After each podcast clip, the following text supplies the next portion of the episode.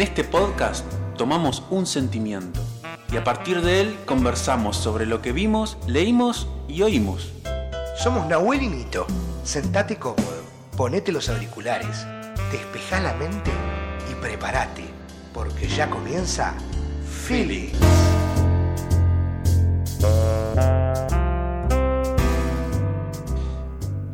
Muy pero muy buenas tardes, noches, días a todos los que están del otro lado de este podcast. Bienvenidos a Feelings.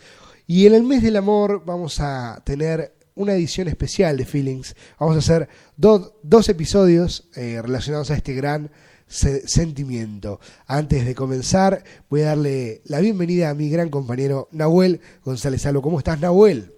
Hola Nito, buenas para vos, buenas para todos los oyentes de Feelings, un agradecimiento especial a todos los que escucharon el primer programa y bueno, hoy nos toca un sentimiento muy abarcativo, muy convocante también, que es el amor. Hablando de la gente que estuvo escuchando el podcast, quiero agradecerles a todos los que dejaron su comentario, que nos acercaron su opinión. Recuerden que nos pueden seguir en Instagram, eh, arroba feelingsval, y, también en YouTube. Estamos en Spotify, en Anchor, en iBox, bueno, ya todos lo saben. Pero es importante que nos dejen su comentario, su, su mensaje de audio, lo que quieran, para, para que lo podamos compartir. Así que bueno, vamos entonces a comenzar, si te parece, a hablar del amor, y para eso vos trajiste algo, ¿verdad? Traje un poema sobre Borges eh, que se llama El amenazado. ¿Sobre Borges No, o de Borges? Es, es- es de Borges. Ay, me gusta aunque mm, en la conferencia, hicimos una conferencia hace poquito que lo, lo mencionamos a este poema y a algunos otros, porque habla del amor como una amenaza, como bien lo dice el título. Se llama El amenazado y es muy cortito, dice así. Es el amor, tendré que ocultarme o que huir. Crece en los muros de su cárcel, como en un sueño atroz. La hermosa máscara ha cambiado, pero como siempre es la única.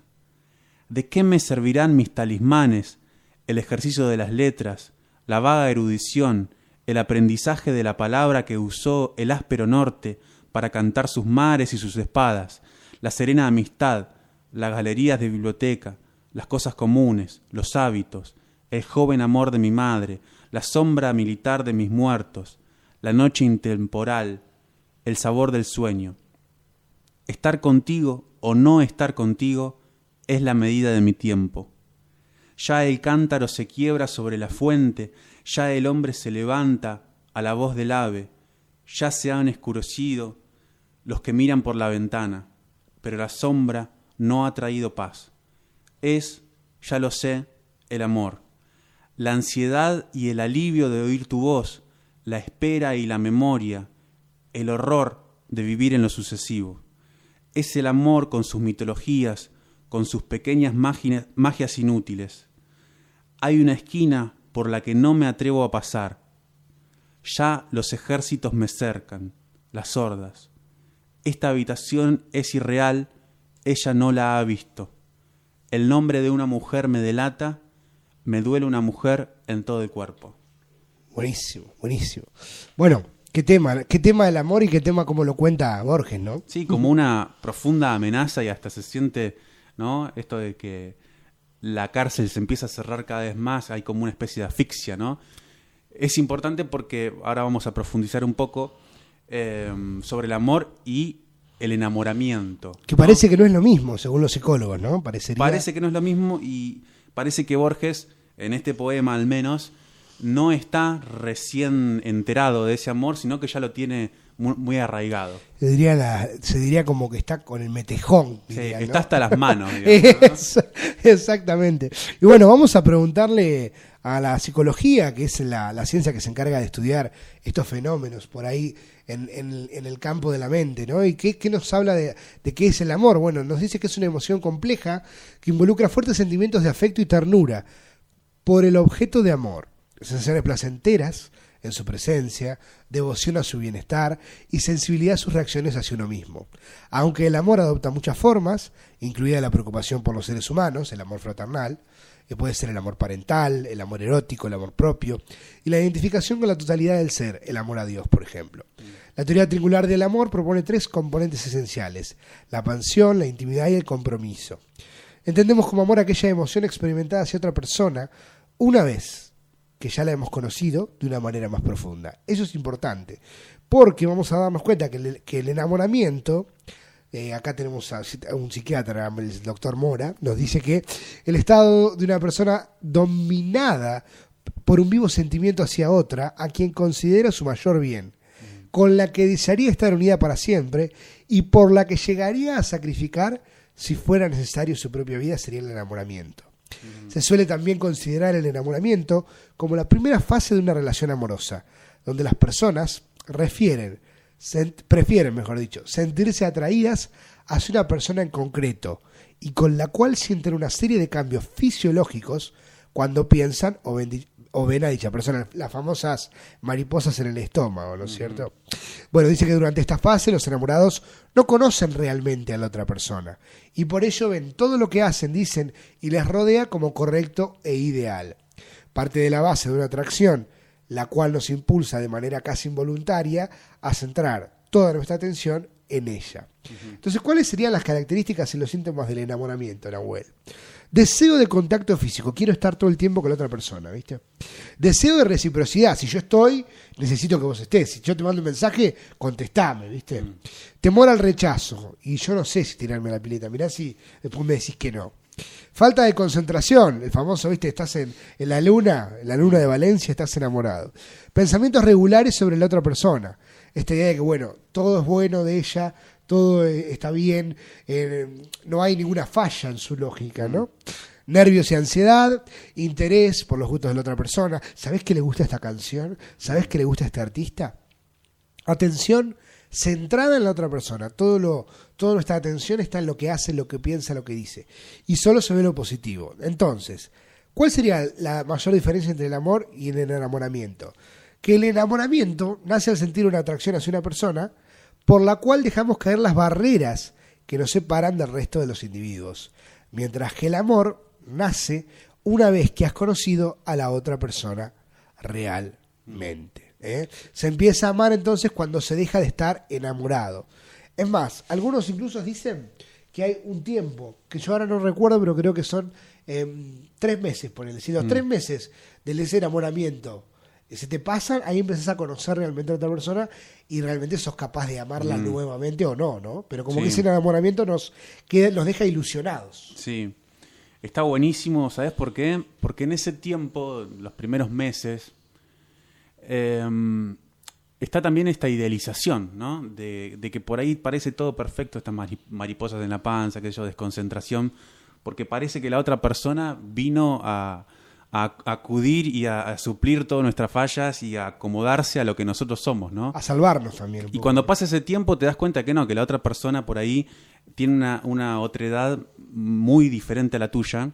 O sea, tiene su, manera de ser es muy diferente a la tuya y vos vas a tener que negociar, ¿no? Vas a tener que moldearte, vas a tener que mm, acomodar ciertas cosas, mejorar ciertas cosas tuyas para convivir con ella, ¿no? Y con su verdadero yo, no con lo que uno cree o, bueno, o tiene idealizado, ¿no? Y en el cine, sobre todo, hubo, hay muchas películas que cuentan esto que también tiene que ver, con, más allá del enamoramiento, yo diría eh, la pasión, ¿no? Digamos, esta idea de, de, algún, de alguna pareja que ya llevan su tiempo y aparece una nueva persona y esa persona mueve el piso del protagonista o la protagonista y bueno, eh, aparece un enamoramiento, porque después como en toda película romántica también, eh, eh, se dan cuenta el personaje que bueno, que en realidad la persona con la que, con la que estaba era la que realmente amaba y no ese otro, ¿no? Mm. Y una película que se hizo muy pero muy conocida hace un tiempo atrás fue Love, muy controversial también, ¿no? De Gaspar Noé, un director que se caracteriza por ese tipo de películas donde, donde se busca como, como moverle el piso al espectador, ¿no? Moverle y causarle también por ahí repulsión o causarle eh, asco, impresión. Eh, y contanos un poco vos sobre, sobre eso, ¿no? Lo que tiene Love es que es un gran monumento al sentimiento del amor. Es una película especialmente dirigida al amor, ¿no? Y te cuenta las cosas buenas y las no tan buenas y las malas, ¿no? el egoísmo, la miseria, que también habitan en alguna parte, en alguna instancia el amor, y que esas son las cosas que decía hoy que hay que empezar eh, o que hay que tender a evolucionar para que la pareja eventualmente funcione. ¿no? Y lo que tiene Love es que mm, nos empieza a contar una vida aparentemente idílica, ¿no? De un, de un hombre que está con su mujer y su hijo, pero que ni bien empieza la película nos empezamos a dar cuenta que él no está ahí, sino que está pensando en una exnovia que tenía de hace mucho tiempo. Vamos a, a contarle a la gente que la película eh, comienza con una... Primero fue promocionada como la primera película que iba a mostrar una eyaculación en 3D. Vamos a contarlo así.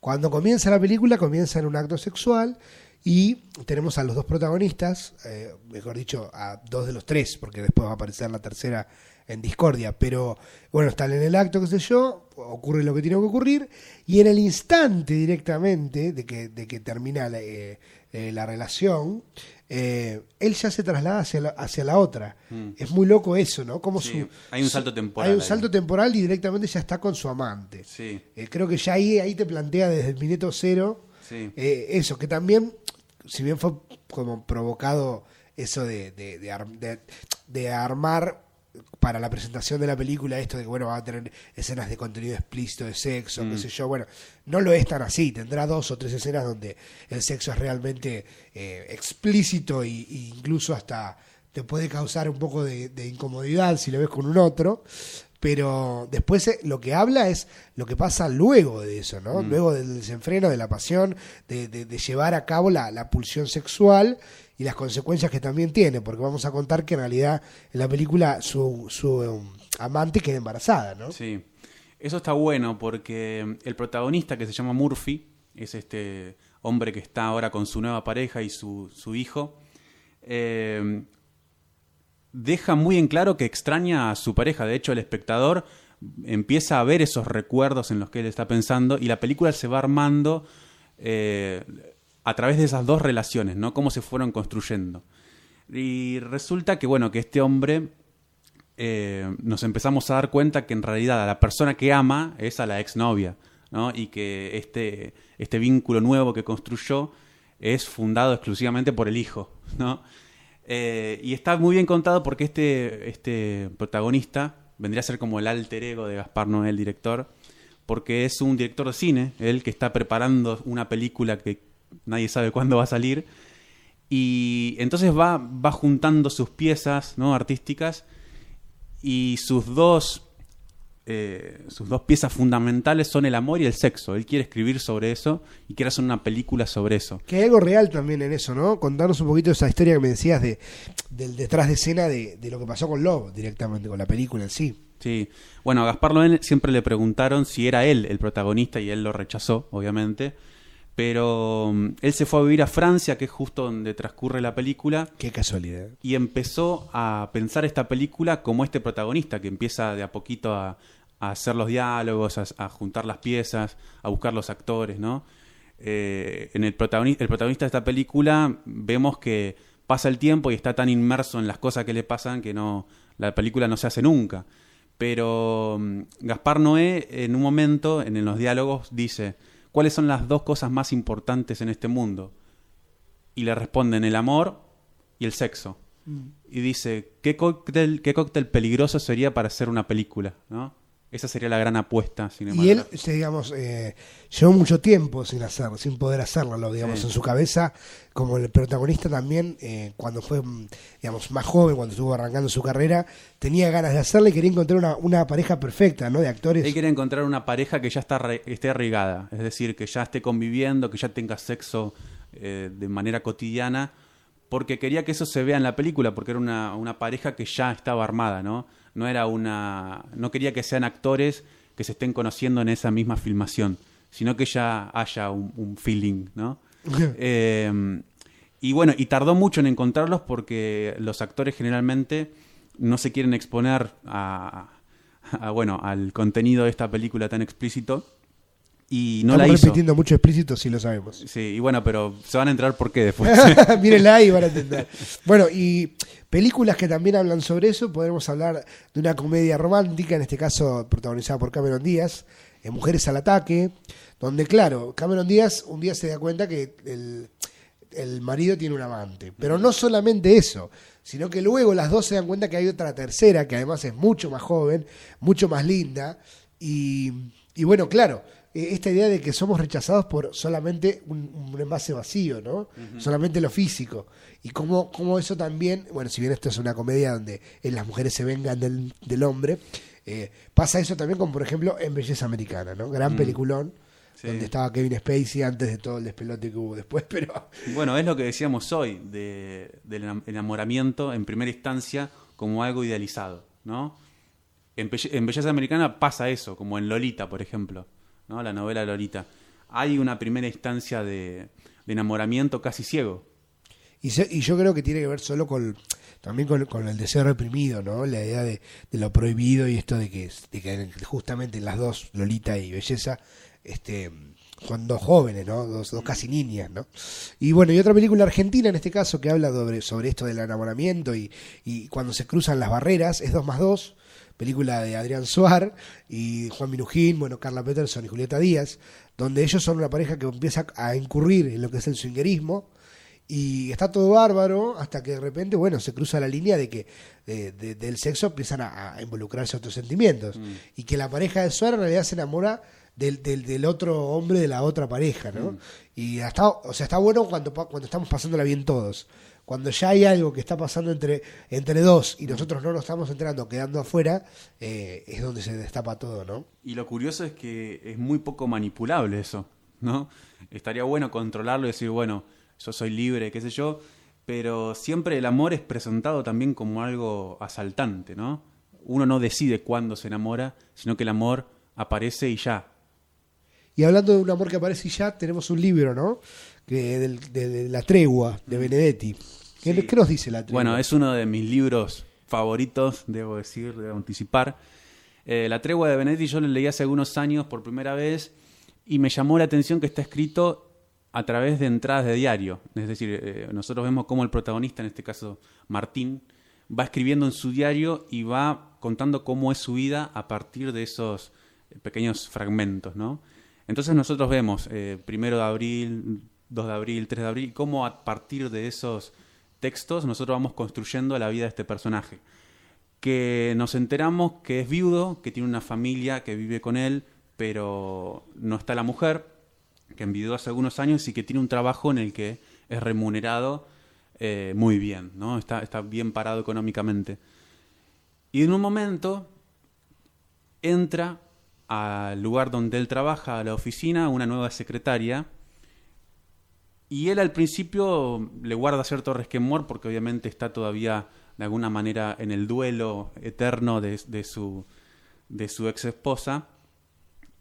Pero como esta, esta pequeña semillita que empieza a germinar en la oficina y esta convivencia de ocho horas diarias lo empiezan a enamorar otra vez, ¿no? Em- Redescubre el amor de una manera diferente con una chica mucho más joven que está empezando en la oficina, es decir, que también hay ahí algo de poder, ¿no?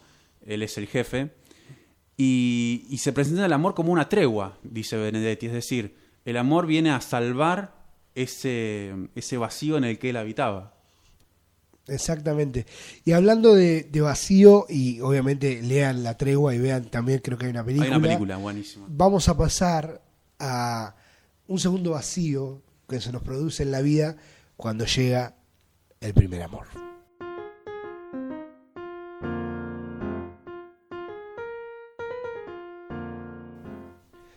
Bueno, decía Jean de la Bruyère, París 1645, que amamos solo una vez en nuestra vida, la primera. El resto son siempre menos alocadas y más reflexivo, más reflexivas. Bueno, y tenemos acá el primer amor, como, como decíamos hoy, hace un rato en la charla previa, de, de este de reencontrarnos con el amor, o encontrarnos, no reencontrarnos. La primera vez que nos enamoramos, que puede ser en la, en la edad temprana, puede ser en la adolescencia, puede ser directamente luego de mucho tiempo, ¿no? Realmente encontrarse con una persona que eh, nos, nos completa y nos llena y además no intentamos cambiarla, ¿no? Eso es muy, muy, muy particular. Y, y si hay alguien que sabía lo que era el amor libre o, o lo que era realmente amar, era el movimiento del hipismo, ¿no? Mm. Sí, el movimiento del, hip, del hipismo eh, que empieza como una contrapartida a la guerra, ¿no? Recordemos que en los años 60 estaba el fervor de la agitación por la guerra de Vietnam, la guerra fría y esta aparente eh, o, próxima explosión de una tercera guerra mundial entre dos potencias que eran Estados Unidos y la Unión Soviética. O sea, hubo una guerra espacial, de hecho, eh, y parecía que en todo momento la cosa estaba por, por explotar. Y el hipismo sale como una contrapartida a eso, es decir, para combatirlo desde el lado del amor, y presenta una idea del amor libre, es decir, eh, empieza a aparecer eh, un amor que no tiene tantas trabas ni tantos dogmas, eh, empieza a haber algo muy, muy general, es decir, que donde entra todo tipo de raza, que hasta ese momento eh, no era tan así. De raza, de género, de, Sí, sí. de todo, ¿no? Y, y bueno, y, y también tiene sus, sus momentos, sobre todo en los 60, ¿no? Sus momentos de ebullición con los Beatles. Para mí los Beatles representan muy bien eso. Y, y cómo eso también ayuda también a, a, esto de que la guerra eh, por primera vez en la historia está mal, ¿no? Que hasta ese momento la guerra era algo casi habitual en la humanidad. Incluso necesario, digamos, ¿no? Sí. Es necesario que, que, un- que- que ocurra un conflicto bélico para decidir qué pasa con una nación, con un espacio geográfico. Pero también el hipismo, eh, si alguno quiere saber más sobre el hipismo, una, una cosa que puedo recomendarles es la película Her, y también está en YouTube, lo subieron hace poco, eh, el musical Her, la versión argentina, eh, dirigido por Ricky Pascus, muy, muy bueno, muy, muy excelente. Y, y te cuento un- una curiosidad del musical Hair. Eh, Valeria Lynch comenzó ahí su carrera, le, haciendo ese casting, y, y ella no iba a clase de canto y le decían que, que gritaba mucho, ¿viste? Y cuando fue ahí, no sabía que iba a quedar. Y, y bueno, y de- a partir de ahí, digamos, con esa seguridad que le dio ese papel, eh, se largó con su carrera solista y bueno, lo que es ahora Valeria Lynch. Mira. Pero bueno, y también estuvo en Her eh, Sandra Mianovich, así que una, una gran obra que habla de esto, habla del amor libre y además habla de bien claro de esto de la lucha contra la guerra, ¿no? O no la lucha, sino directamente si hay tan, como decías vos, si hay tanta guerra, devolvámosle el amor, ¿no? Está bueno esto que decís porque lo que decíamos hoy de que el amor de alguna manera escapa de la lógica, de la razón y que es algo que te asalta. Bueno, el hipismo lo figura muy bien porque el hipismo era también una amenaza en ese momento, porque el amor libre también es peligroso eh, en el sentido político, ¿no? Eh, el poder se ve amenazado por, por el amor. Y hay una película buenísima que figura esto que es Bienvenido a Woodstock, que es del tipo que presta su campo para hacer el festival de Woodstock. Y, se piensa que, viste, que va a ser un recital más o menos Sí, dentro de, de de los límites habituales. Y no, y le cae el, el hipismo, ¿no? El que estaba en ese momento en los 60. Y, y bueno, y cómo eso se empieza a descontrolar, porque no hay manera de, de controlarlo, no hay, moner- no hay manera de imponer eh, normas. Y qué, qué loco eso, ¿no? No hay manera de controlar una guerra, ¿no? Y no hay manera de controlar el amor. No. Qué, qué fantástico. Y bueno, y hablando, digamos, de, de lo que nos eh, llama este segmento, que es el primer amor, eh, hay muchas películas que hablan del primer amor. Vamos a nombrar eh, un par. La, la primero que creo que es la que hemos conocido todos, que hemos visto algún sábado a la tarde, Mi primer beso, con Macaulay Culkin. que una película muy tierna, muy muy linda de- despertar así de, de lo que decíamos hoy, que también cuando uno es niño muy pequeño, eh, tiene como una versión hacia el otro género, y cuando llega la pubertad, cuando pi- empiezan a, a salir las hormonas y todo, bueno, ese, esa otra o ese otro que estaba al lado, bueno, tiene otra, otra connotación, ¿no? Hay otra también muy buena que se llama Moonrise Kingdom, eh, de 2012, que sería un reino bajo la luna, muy buena, no la quiero contar, quiero que la busquen y, la, vean porque está muy buena. Eh, también eh, tiene como esta idea de qué pasaría si los niños o los adolescentes, preadolescentes, deciden casarse, ¿no? Y deciden directamente irse a vivir juntos. Y me hizo acordar mucho a una película que vi hace poco, que, cuya banda sonora es de los Gees, que se llama Melody, que es de 1971. Es muy linda película, seguramente eh, se, se hablan con sus papás o sus ab- abuelos o abuelas lo, habrán visto, porque es una película que mm, también han dado mucho en la televisión y que también habla de, de una historia de, en este caso son dos niños de primaria que se enamoran y también quieren casarse. Y en ese mundo que estamos hablando de los 70 en Londres, eh, con, uno- con unos, unos profesores y unos docentes en una escuela muy estricta y unos padres muy estrictos también, eh, cómo se revelan, y lo que decíamos recién, la revolución que conlleva el amor, ¿no? Sí, también un compromiso con esa revolución, ¿no? que todavía creo yo que, que está en acción, ¿no? Como que está, el amor siempre está en proceso. Déjame recomendar antes de despedirnos, porque por ahí los oyentes tienen ganas de notar algunas recomendaciones. Importante eso también que vamos a dejar debajo del link, o debajo del, del Spotify, del, de Spotify, iba a decir, del podcast, eh, todas las referencias las vamos a anotar. De todo lo que hablamos, si alguno quiere eh, saber algo más, nos pueden consultar obviamente a las redes y le diremos que no.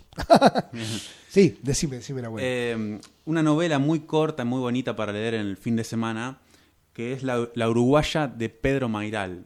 Ajá. La Uruguaya de Pedro Mailar es la historia de un hombre que conoce a una chica uruguaya en unas vacaciones y, y- y que empieza como una relación a distancia en, en la que se hablan por, por el Facebook, qué sé yo, una, una, una novela muy moderna, ¿no? Y entonces empiezan a planear esta huida del tipo que tiene su familia, su hijo, un día a Uruguay, ¿no? Entonces él inventa toda una excusa para cruzarse hasta el otro país y se va a pasar un día con ella. Claro, pero el problema es que él lo había idealizado ese amor, ¿no? Ella no es tan así como él había pensado todo ese tiempo y como él pensó en su cabeza durante todo ese tiempo en el que no estuvieron juntos y estuvo con su familia. Entonces también hay una, una especie de construcción sobre lo que es el, el amor de vacaciones, ¿no? En El amor de verano. Claro, en el que vos conoces a una, una persona que por ahí te parece perfecta en ese momento, pero es también porque no la llegaste a conocer demasiado, porque el amor de verano supone un límite temporal también, ¿no?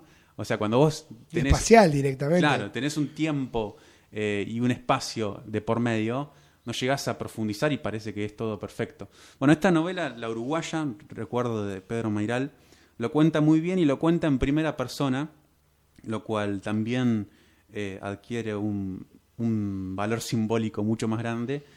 Y, y nos va contando cómo eso se empieza a desmigajar, ¿no? A medida que él cruza con toda la expectativa hacia Uruguay, se encuentra con ella y cómo con el correr del día todos los mitos que había construido en su cabeza durante ese tiempo se empiezan a reescribajar y también se empiezan a, a reescribajar en el lector.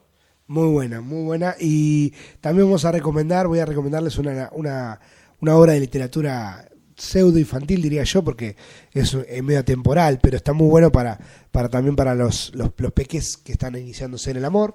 Se llama Caro Dice, de María Inés Falconi, cuenta la historia de Carolina. Y también habla del amor de chat, ¿no? De, sobre todo los que vivimos en la década del 90, esta, esta idea de comunicarse y conocerse a través de los, de los Messenger, ¿te acordás? Bueno, en este caso Caro se enamora de un usuario que se llama Gusano, que ella no entiende por qué, y en realidad se llama Gusano porque el, el otro niño del otro lado está en silla de ruedas, ¿no?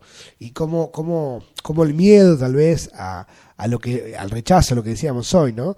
Eh, hace que este personaje eh, vaya construyendo toda una ficción de lo que es, de lo que no es, y bueno, y hay todo una trama de, de, de lo que se imagina Caro, de lo que le contesta Gusano, bueno, es muy, muy interesante y cada tanto el texto también se toma la licencia de, de transformarse en un chat. Claro. Así que para los más jóvenes también tenemos esa recomendación. Y para terminar, porque ya estamos en dos minutos, tenemos tiempo igual, vamos a, yo voy a recomendar una película que a mí me gustó mucho, mucho, mucho y que espero que la miren, se llama Paris Je t'aime, París yo te amo, desde 2006, y es una recopilación de 18 cortos di- dirigidos cada uno por un director distinto, famosos, entre los que se destacan Cuarón, después está también, bueno, eh, no quiero meter la pata por las dudas, pero mírenla. eh, ¿De qué trata Paris t'aime? Paris t'aime es una, una historia de historias que ocurren en París y que nos hablan del amor en sus diferentes lugares del amor. El amor propio, el amor hacia un desconocido, el amor de la madre hacia un hijo, el amor entre, entre alguien que, que parece que no, no se conocen o que nunca se vieron, pero en realidad sí. Eh, la verdad que es una película muy, pero muy linda, tiene unos planos hermosos, está muy bien filmada. Hay un corto que está muy bueno porque cada corto está en, una, en un barrio, ¿no? Entonces en uno toca la Torre Eiffel y en la Torre Eiffel el corto es la historia de dos mimos. Un mismo hombre, un mismo, una misma mujer, digamos, y se conocen cuando caen en la, en la cárcel, porque nadie los comprende. Mm. Es, es fantástica, es fantástica. Después hay otra, otro corto de Lai, que trabaja Laia Good, que es el chico del Señor de los Anillos, No, mirá, sí. que hace de un turista que va por París y se encuentra con una vampiresa. Y entonces se se enamora de la vampiresa. Entonces decide que lo, que lo muerda. Y ella no, porque si lo muerde directamente se va a morir. Entonces él directamente se, se, se corta las venas, digamos, para que ella venga. Y bueno, y ella no le queda otra más que salvarle la vida directamente. Eh, pero bueno, también tiene eso, ¿viste? Juega mucho con los géneros, juega mucho con, con las imágenes. Ese, por ejemplo, está todo en blanco y negro. Mirá. Así que bueno, invitados a ver Paris Jeté. Y para terminar, tenemos una canción que resume todo lo que sería esta primera parte de, del amor, la clase, la clase que viene. Che, estoy como en la escuela. El episodio que viene tenemos más amor. Vamos a trabajar, vamos a trabajar, che. Mira, ahí nos está atorando la alarma. Vamos a hablar sobre amor LGTB en el arte y también tenemos sobre el amor propio, cosa no menor.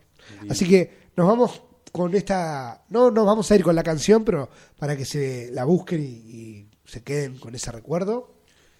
Escuchen All You Need Is Love de los Beatles, que creo que es la canción más representativa no solo de los Beatles en ese movimiento hippie, sino también de toda la década del 60 y del 70 y de cómo eso después explotó hacia otras ramas del arte, ¿no? Me parece que los Beatles trascendieron el rock y la música y todo lo que, lo que aparentemente suponen. Así que los dejamos con esa canción y nos encontramos la semana que viene. Y una cosa más antes de irnos, si, les, si a ustedes les parece que quieren un poquito más de podcast, que quieren agregarle 10 minutitos más, nos escriben. Si quieren sacarle 10 minutos más, también nos escriben. Nos gusta que estén ahí, así que gracias. Y ahora sí, hasta la... Hasta la próxima. Ya terminó Feelings. Gracias por estar del otro lado. Antes de irte, déjanos un comentario en nuestro canal de YouTube o en el Instagram Feelingsval. Hasta la próxima semana.